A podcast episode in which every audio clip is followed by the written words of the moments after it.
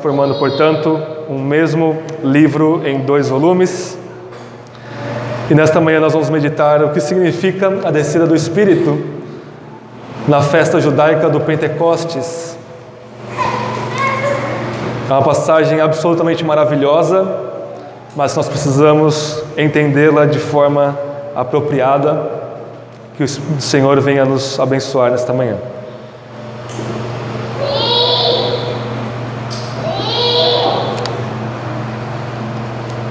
Todos acharam? Atos capítulo 2, verso 1 ao 13. Semana que vem nós vamos ver a pregação de Pedro sobre este evento em Atos 2. Após a leitura, eu irei dizer: Esta é a palavra do Senhor, e todos que creem respondam com um sonoro Amém.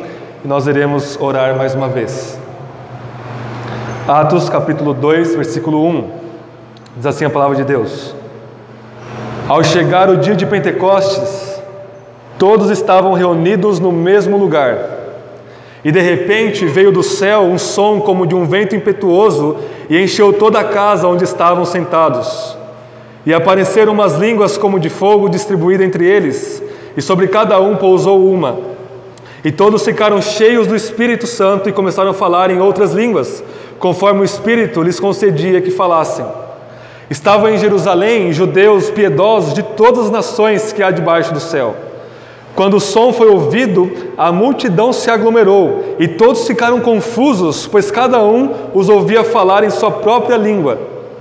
E perplexos e admirados diziam uns aos outros: Por acaso esses que estão falando não são todos galileus? Como então cada um de nós ouve-os falar em nossa própria língua materna?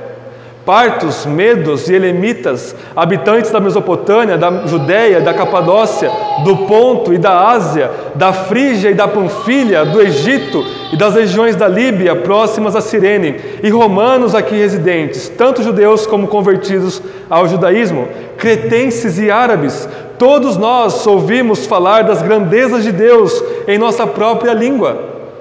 E perplexos e pasmos, Todos diziam uns aos outros: O que quer dizer isso? Mas outros, zombando, diziam: Eles estão embriagados com vinho. Essa é a palavra do Senhor. Amém? Vamos orar mais uma vez?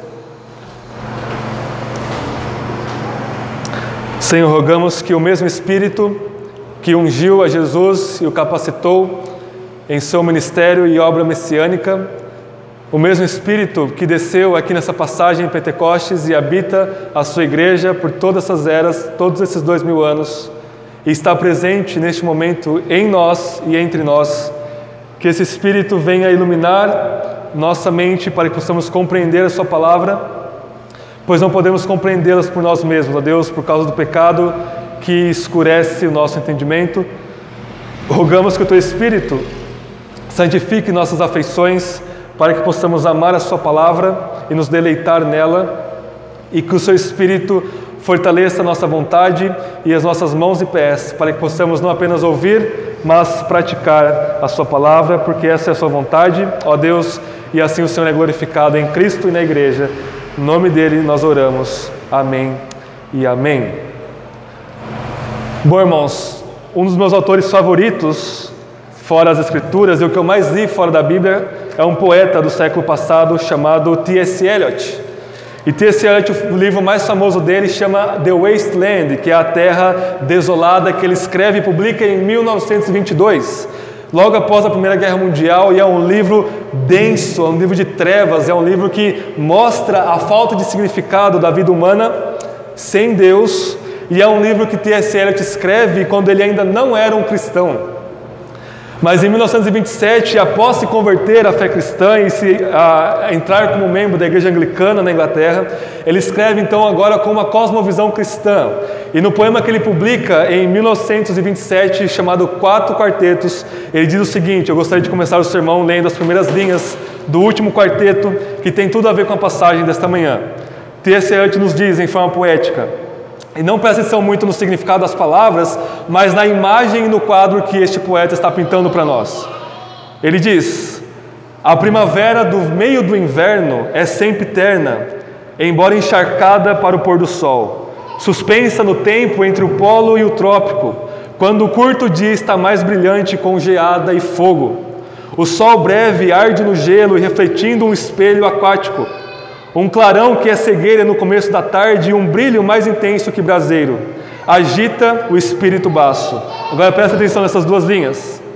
Nenhum vento, mas fogo de Pentecostes na época escura do ano, entre o degelo e o gelo, a seiva da alma estremece. A imagem que ele está pintando para nós aqui é belíssima, é como se o mundo inteiro estivesse congelado em gelo e de repente, do nada, fora de época, sem ninguém esperar, a primavera surge e o sol começa a derreter a geleira e você tem essa imagem do sol se levantando, iluminando a tudo com um clarão que cega todos nós. Nenhum vento humano senão o vento impetuoso e o fogo de Pentecostes.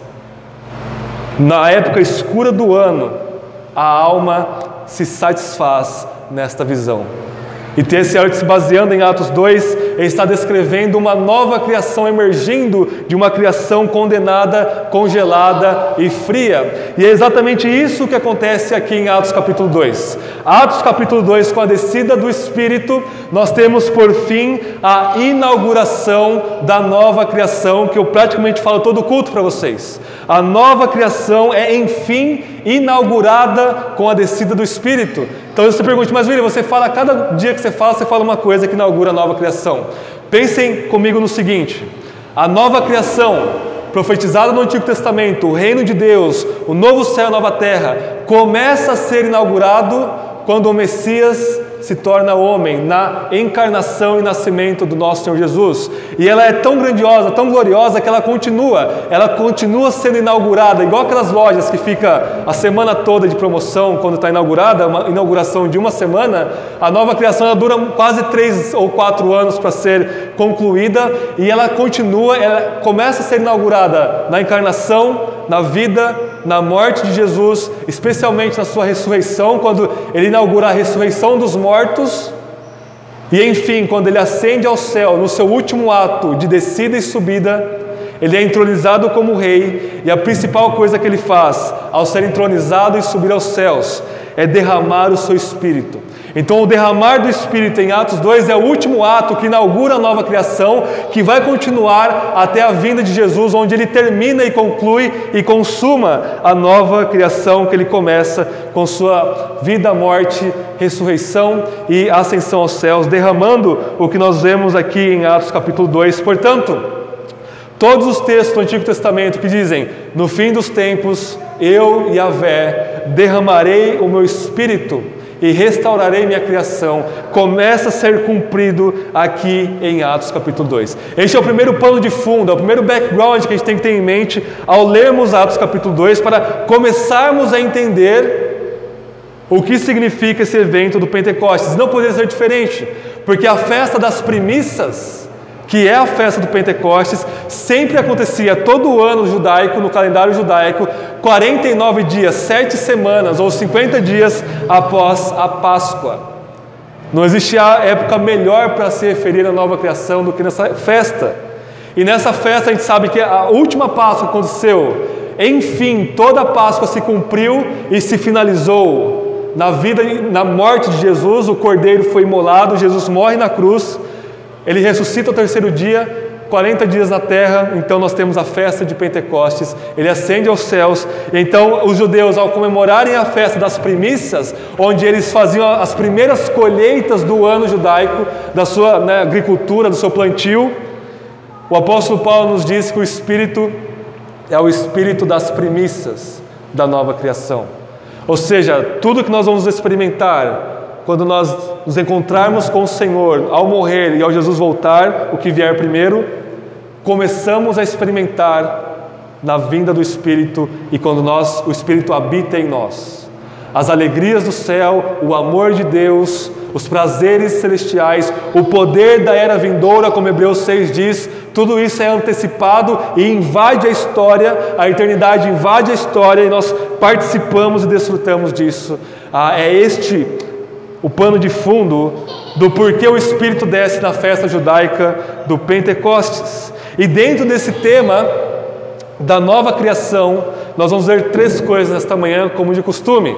Nós vamos ver o que dentro da nova criação, um novo templo é inaugurado.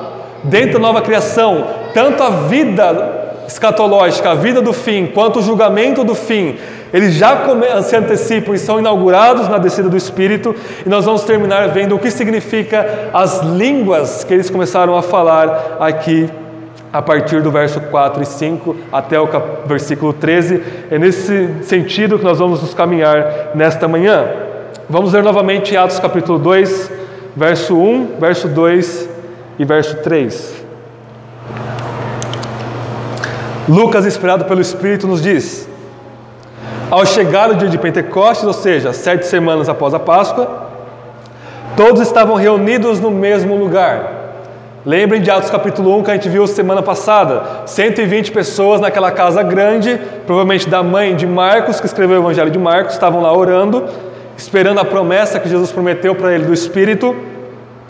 Verso 2: E de repente, ou seja, sem ninguém esperar, do nada, veio do céu um som, como de um vento impetuoso, e encheu toda a casa onde estavam assentados. E apareceram umas línguas como de fogo, distribuída entre eles, e sobre cada um pousou uma, e todos ficaram cheios do Espírito começaram a falar em outras línguas.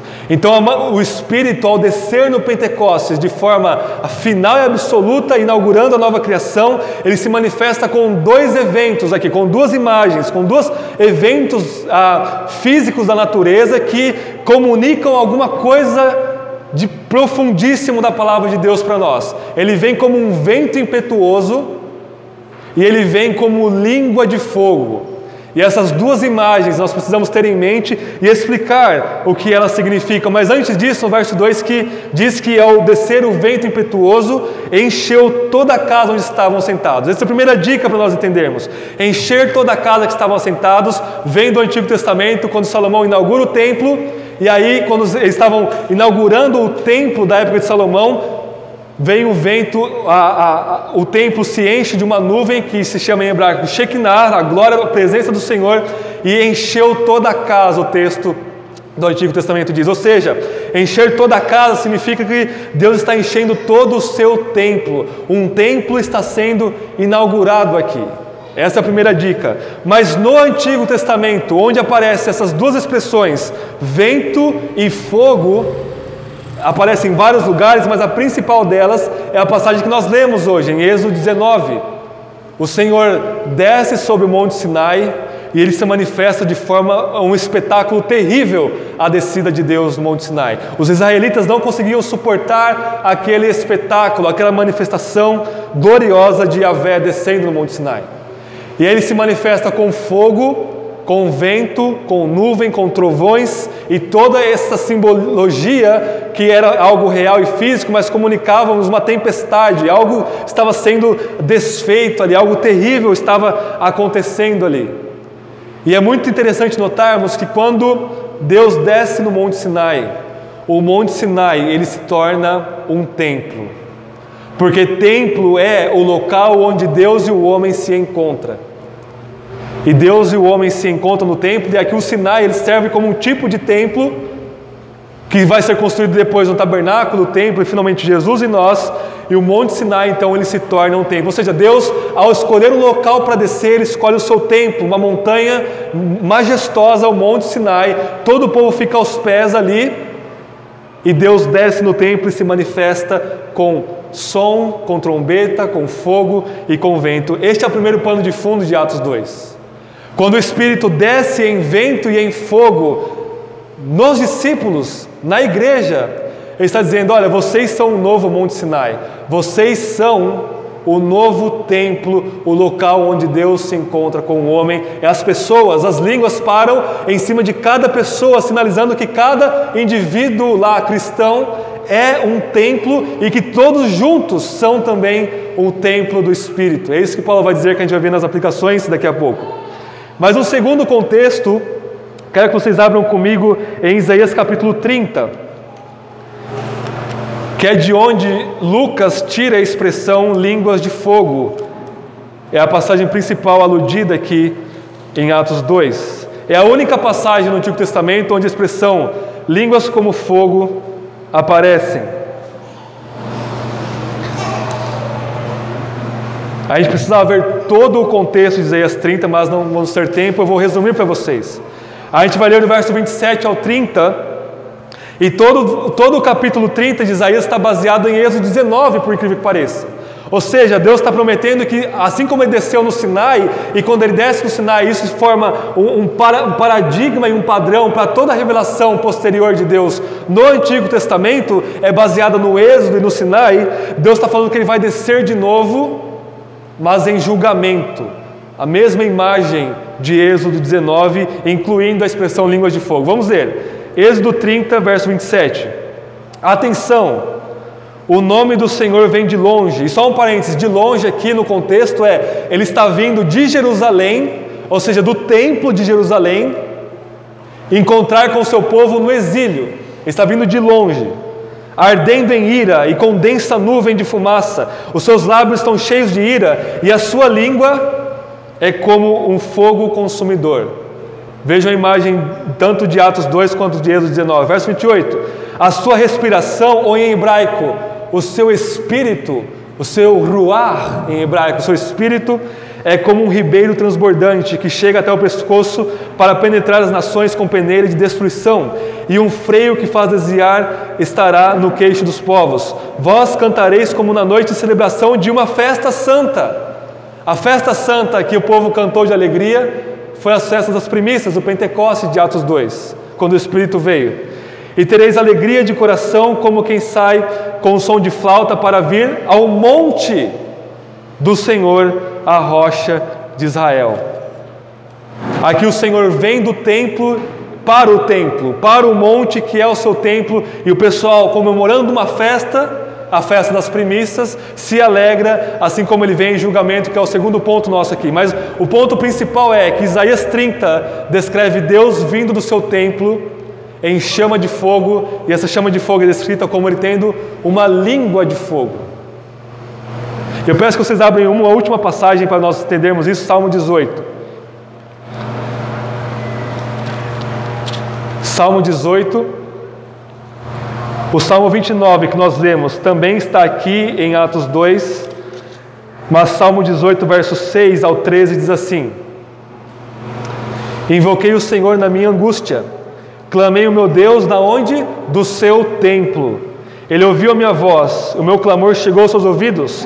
Então, de novo, a manifestação do Sinai em Êxodo 19 é experimentado por Davi aqui.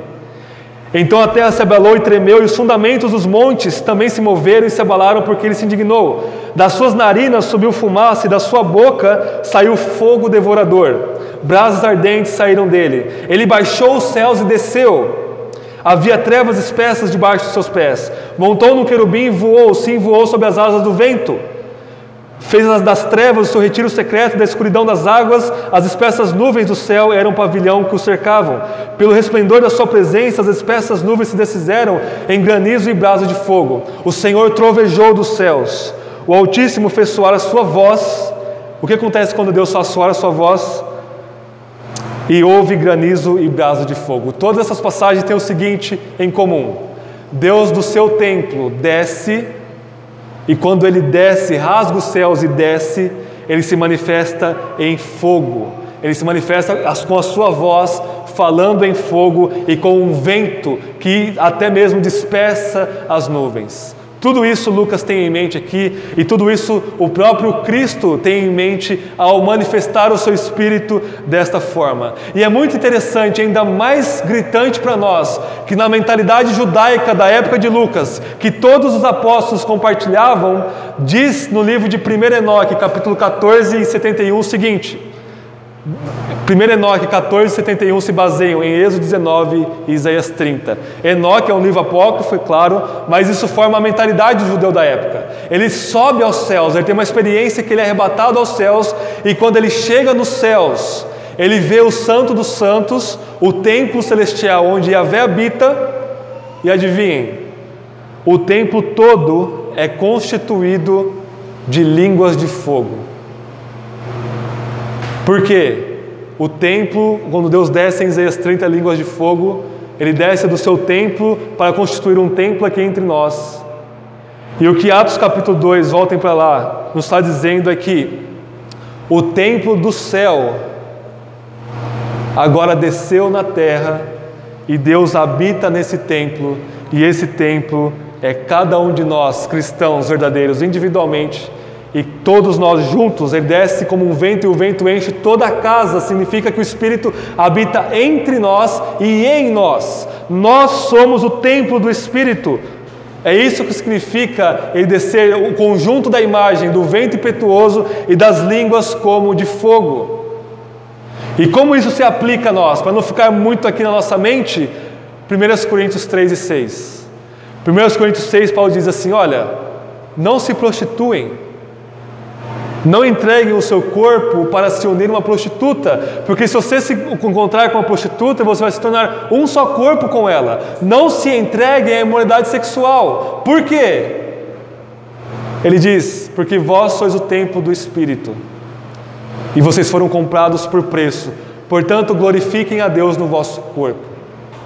Primeira aplicação para nós é que nós, se você é templo do Espírito, o Espírito habita em você, está trabalhando em você e você é santificado. A sua ética muda, o seu comportamento muda, a sua moral muda. Você começa a detestar e a abominar o pecado que você amava antes e amar as coisas do Espírito que você detestava antes. Isto é santificação. E hoje em dia o pessoal usa no seguinte contexto: ah, o templo do Espírito, eu não posso pintar o cabelo, não posso fazer uma tatuagem, eu não posso tomar Coca-Cola, porque eu estou desfazendo ou destruindo o templo do Espírito. Não tem absolutamente nada a ver com isso. Tomar Coca-Cola é no nível biótico, é no nível da saúde. Fazer uma tatuagem é no nível estético. O que Paulo diz em 1 Coríntios 6 é um nível ético. Não é nem biótico, não é nem vida, não é nem estético, é ético. Então não adianta você se vestir bonitinho, nunca fazer nada com o seu corpo e viver uma vida imoral. Do contrário, você pode ser coberto de tatuagem e viver uma vida plenamente santa, amando o Senhor. Não tem nada a ver uma coisa com a outra. O templo do Espírito transforma-nos para viver uma vida ética, uma vida moldada ao caráter de Jesus. Em 1 Coríntios 3, Paulo diz o seguinte: ele aplica, aplica agora o templo à igreja como um todo. Ele diz: Olha, eu sei como eu estou edificando a igreja. Eu edifico, Apolo planta, mas quem dá crescimento é Deus. Tanto eu quanto Apolo não somos nada, só Deus que é, Ele que dá crescimento. E ele diz: Olha, vejam como que cada igreja está sendo edificada: com ouro, prata, pedras preciosas, ou com madeira, feno e palha. Porque no dia do juízo o fogo vai passar. E se você edificou a igreja sobre feno, palha e madeira, nada vai ficar da sua obra. Ou seja, se uma igreja está sendo edificada com divisões, como está sendo a igreja de Corinto, entendendo errado os dons espirituais, como está sendo a igreja de Corinto, entendendo errado as doutrinas fundamentais, como a igreja de Corinto estava negando até mesmo a ressurreição final dos mortos, ou seja, você está a, imbuindo a igreja, edificando a igreja com ensinamentos humanos.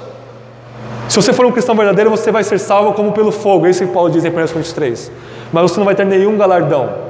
Mas se você edificar com ouro, prata, pedras preciosas, ou seja, com a palavra de Deus, com o Evangelho de Cristo, que é o nosso ouro, então você, a sua obra permanece, você apresenta ela diante do Senhor e você é galardoado por isso. Ele termina dizendo: Porque vós sois o templo do Espírito, vós, quanto comunidade. Quem destruir o templo do Espírito, Deus o destruirá. No contexto de ou, ou os líderes da igreja sendo edificados no Evangelho, ou está sendo destruída por ensinamentos humanos, e Deus vai destruir essas pessoas no julgamento final. Portanto, o que significa nós, enquanto igreja, sermos templo?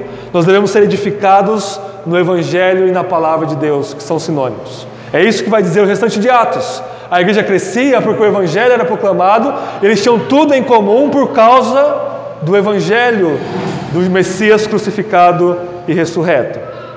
Segundo lugar, não somente na nova criação, o templo é inaugurado, mas a vida espiritual e a morte e a condenação são inauguradas junto com esse templo.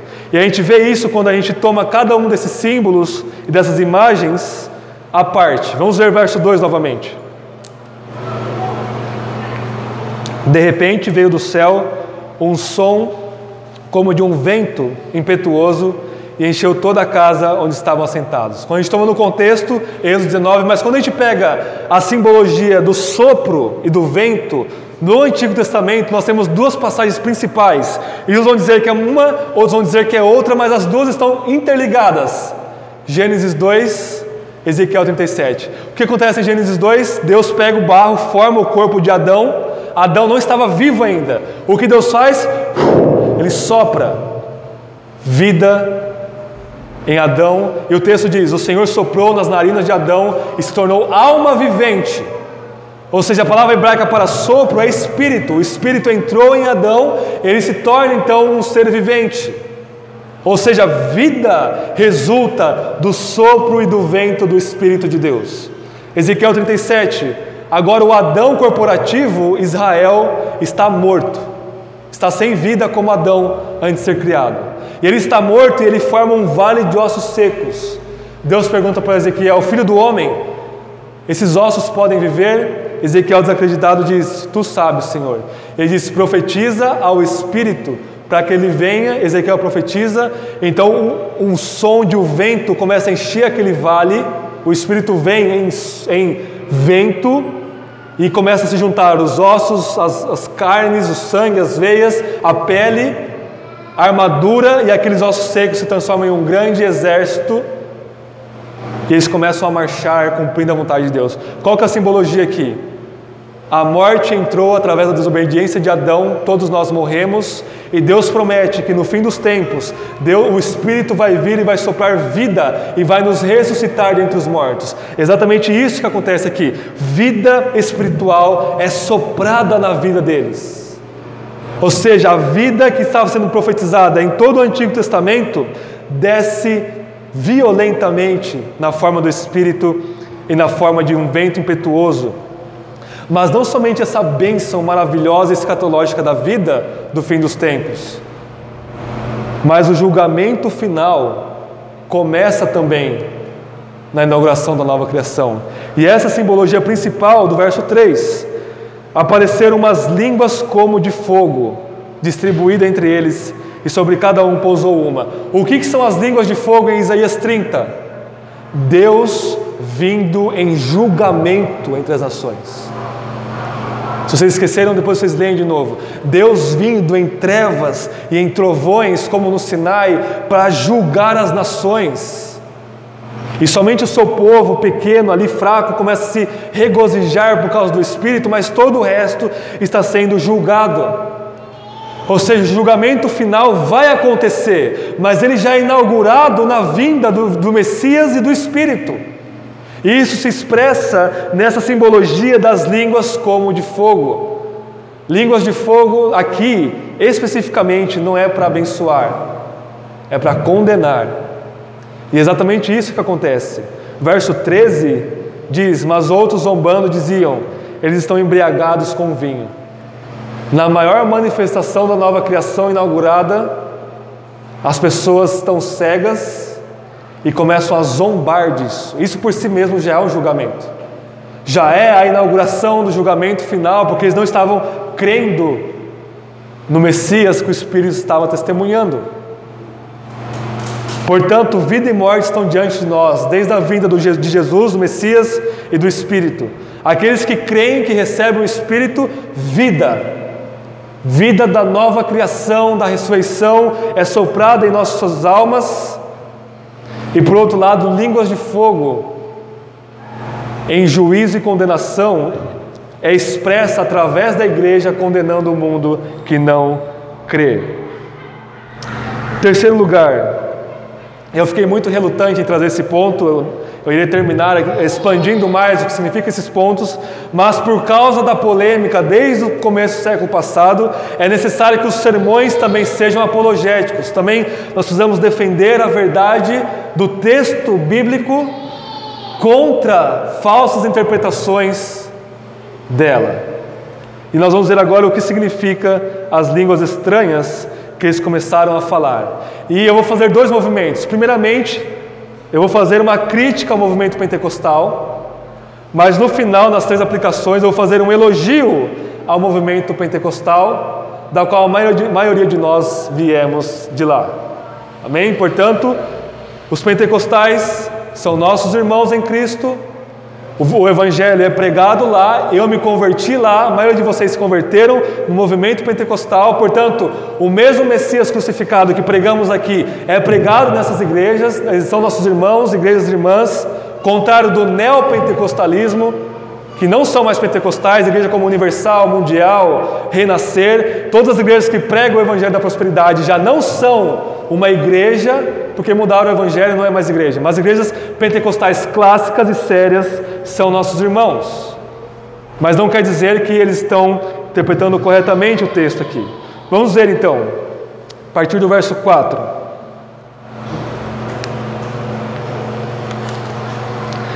E todos ficaram cheios do Espírito Santo e começaram a falar em outras línguas, conforme o Espírito lhes concedia que falassem. Primeiramente, a palavra língua em grego é glossa, e glossa só tinha dois sentidos no século I: ou era o órgão mesmo, a língua, ou era um idioma.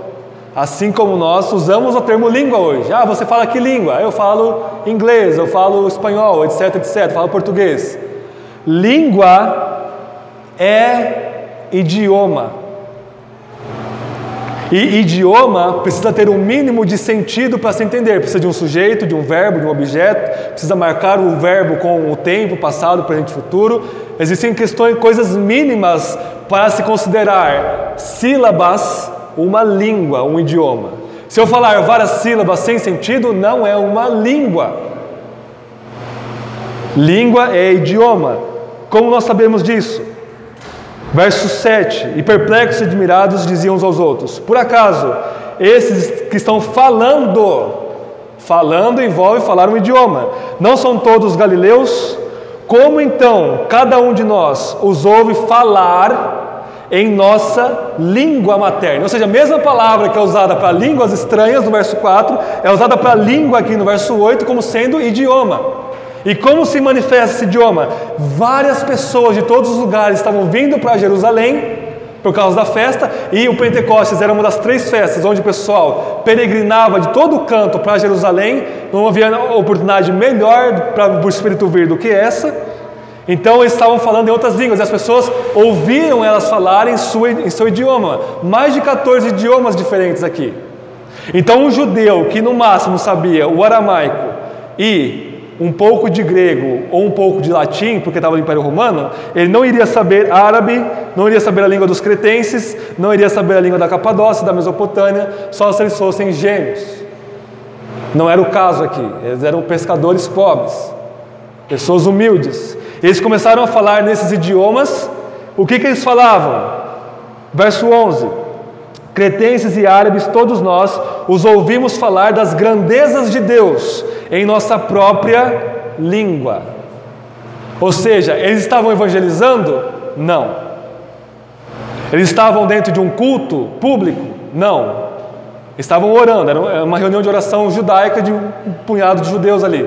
Eles estavam louvando a Deus, falando as maravilhas de Deus, e o pessoal que estava ao redor começou a ouvir. Eu estou falando mais pausadamente para que todos nós venhamos a entender isso absolutamente, de forma clara. Eles começaram a ouvir em outros idiomas. Ou seja, o dom de línguas é um dom que o Espírito concede que uma pessoa, um cristão, fale um outro idioma que ela não sabe, às vezes até não entende. Se eu começar a falar, por exemplo, Deus é maravilhoso. Quem entendeu essa frase? Levanta a mão. Todos vocês?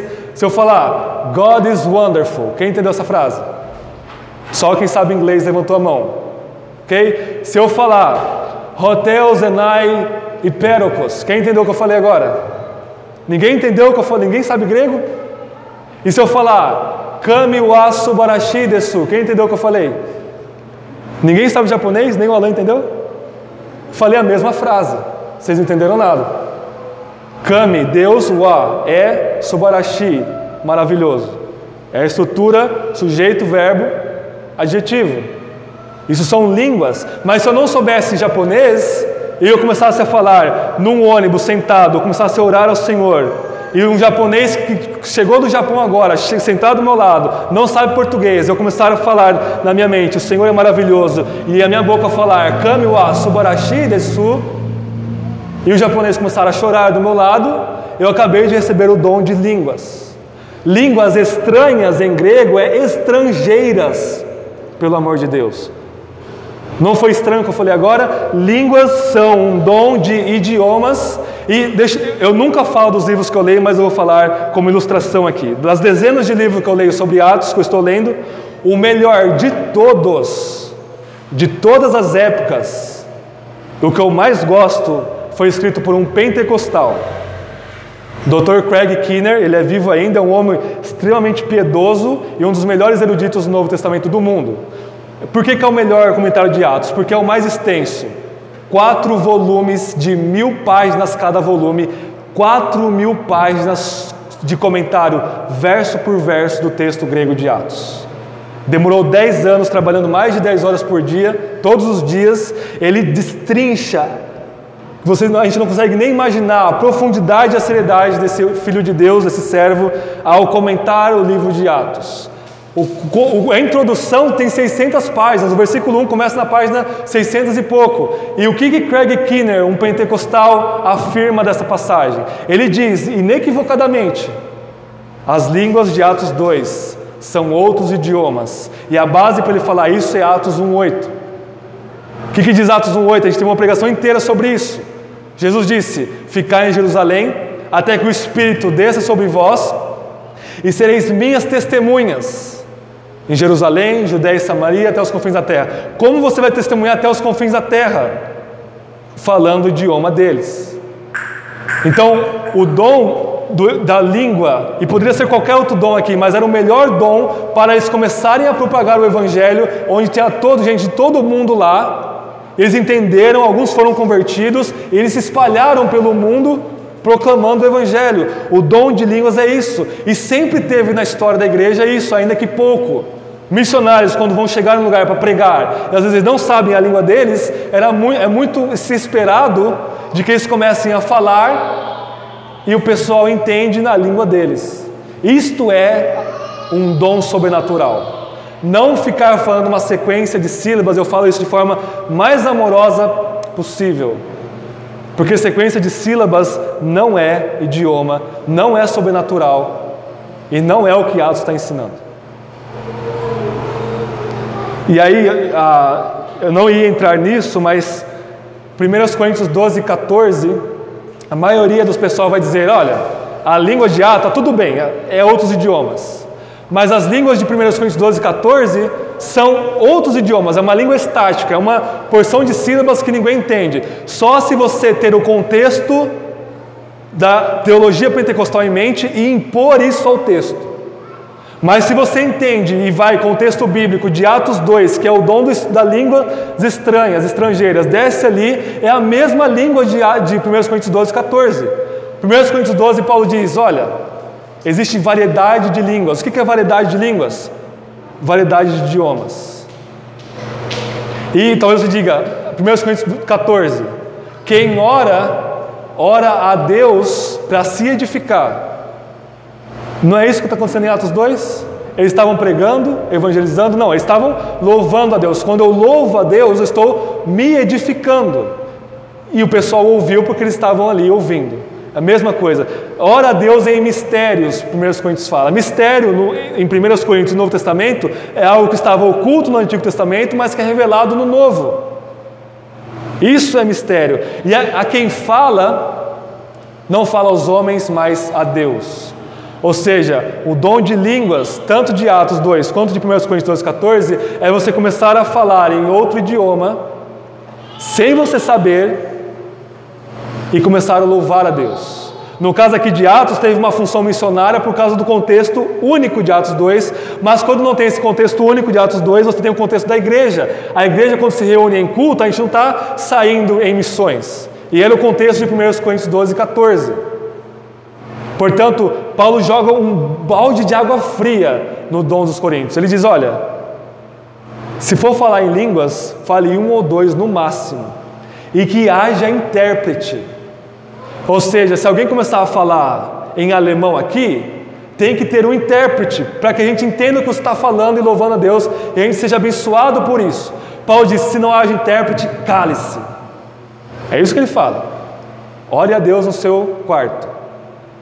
E Paulo diz: Olha, eu oro em línguas mais do que todos vocês. Eu digo a mesma coisa, eu oro em línguas mais do que todos vocês. Não é a mesma coisa, mas eu oro principalmente em outros idiomas, porque eu me sinto mais edificado, eu presto mais atenção nisso. É, é algo a que eu me edifico mais ainda que eu tenha aprendido por meios naturais. Amém? Então a manifestação do dom de línguas é uma manifestação sobrenatural, maravilhosa, que é para os dias de hoje, mas são idiomas. Idiomas humanos, que servem para te edificar, primeiramente, e para você proclamar o Evangelho até os confins do mundo, e também uma reversão da Torre de Babel.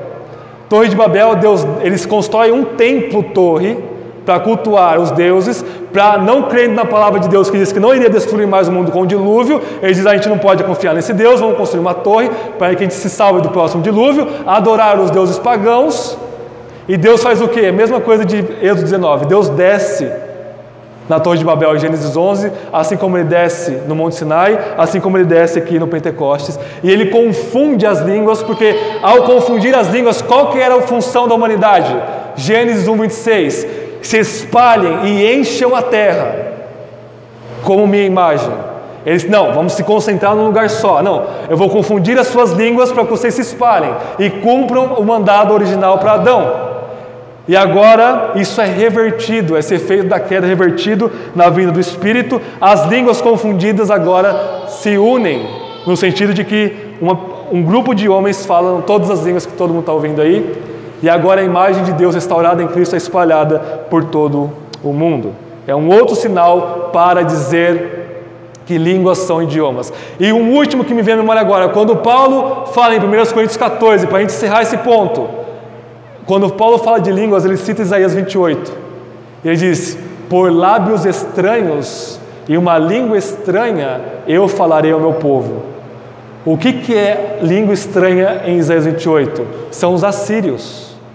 Os assírios viriam com uma língua assíria destruir o reino do norte porque estavam pecando, e Deus estava falando através dos assírios que ele estaria julgando o Israel do norte pecaminoso. Portanto, línguas estranhas em Isaías 28 são é um idioma estranho. É isso que Paulo fala em 1 Coríntios 14. Um idioma estrangeiro. Que esteja claro de uma vez por todas para todos nós este maravilhoso dom de Deus para nós. E eu gostaria de concluir com três rápidas conclusões e aplicações. Primeiro, Atos 2 nos ensina que nós não subimos até Deus, Deus é que desce a nós. Toda religião forma a escadinha de Jacó e quer subir a Deus. Uh, Whitfield dizia que é como se você tentasse subir até a lua numa corda de areia, você não sai nem do chão. A salvação começa quando Deus desce, é um ato de Deus, soberano do Espírito. Em segundo lugar, Atos 2 nos ensina que o Espírito desce para nos dar poder para ministrar o Evangelho e para quebrar barreiras sociais. O Evangelho agora não é só para esses judeus, o Evangelho é para todas as pessoas, todos esses ah, homens que estavam aqui de todo canto do mundo, em todo tipo de contexto cultural e linguístico diferente, eles estavam ouvindo o Evangelho e Pedro, a gente vai ver semana que vem, que prega para eles. Então o Espírito desce para nos dar poder, para ministrar a todas as pessoas, quebrando todas as barreiras culturais possíveis. E em terceiro lugar, Atos 2 nos ensina que, e aí vem o elogio ao pentecostalismo que o cristianismo é mais do que você concordar com verdades. O que, que os reformados têm a tendência de fazer, ainda que historicamente isso não é verdade, mas individualmente muitos têm essa tendência. O que, que é a fé cristã? É eu entender certas doutrinas bíblicas e conformar minha vida com elas. Isso é verdade, mas não é toda a verdade. Existe algo no meio mais importante. Você pode até falar, bom, eu entendo as doutrinas, eu pratico as doutrinas com a graça de Deus, com o poder do Espírito habitando em mim. Mas é mais do que isso. É o que? É comunhão com uma pessoa. É comunhão viva com o Cristo que vive é você louvar a Deus, o seu coração se incendiar e os seus olhos caírem em lágrimas todas as vezes que você pensa em Cristo e você faz isso diariamente e você tem essa presença do Cordeiro que morreu e ressurgiu ao seu lado. Isso é fé cristã. E aí a doutrina te informa para você conhecer esse Cristo e essa experiência te capacita a você viver para Cristo e mortificar os seus pecados, mas sem isso, nós temos uma religião morta e você vai fracassar na sua vida cristã. O Espírito vem para testemunhar sobre Cristo e esse testemunho é o encontro pessoal com o Cristo ressurreto. É isso que é fé cristã. E é isso que vai dar certeza para Teófilo da sua fé. É isso que vai dar certeza para nós. E para concluir, eu vou concluir com as últimas linhas do poema do T.S. Eliot. Ele diz o seguinte: as últimas quatro linhas do poema que nós começamos o culto. Tudo está certo e todas as coisas estarão certas quando as línguas de fogo, dobradas para dentro, em direção ao nó coroado de fogo, e o fogo e a rosa serão apenas um. Ele está dizendo o nó de, coroado de fogo é a trindade para T.S. Eliot. É Eclesiastes, né, o cordão de três dobras, coroado de fogo. Ele está dizendo: quando as línguas de fogo se voltarem e se unirem à Trindade, tudo estará certo, e o fogo, ou seja, Deus, e a rosa, ou seja, nós, seremos um, estaremos unidos. Nós iremos a ter isso, irmãos, essa comunhão íntima com o nosso Deus triuno, porque o Espírito habita em nós e Ele faz isso por nós. Amém? Vamos orar. Peço que você tenha um momento rápido de oração silenciosa orando e pedindo perdão pelos seus pecados. Depois nós iremos orar e participar da ceia do Senhor.